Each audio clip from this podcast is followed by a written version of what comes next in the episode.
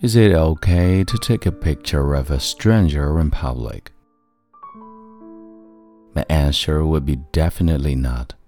It's never okay to take somebody's picture without telling them or without asking them for permission before you do it.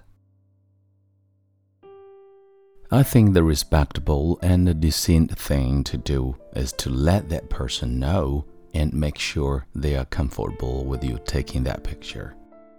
A lot of people hate having their picture taken by themselves or by others.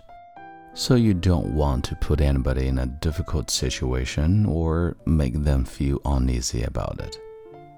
Also, you should really let them know if you are going to be posting it up on any kind of social media. Just let them know that other people are also going to see this picture and make sure they're familiar with what that means as well. That's a fair thing to do.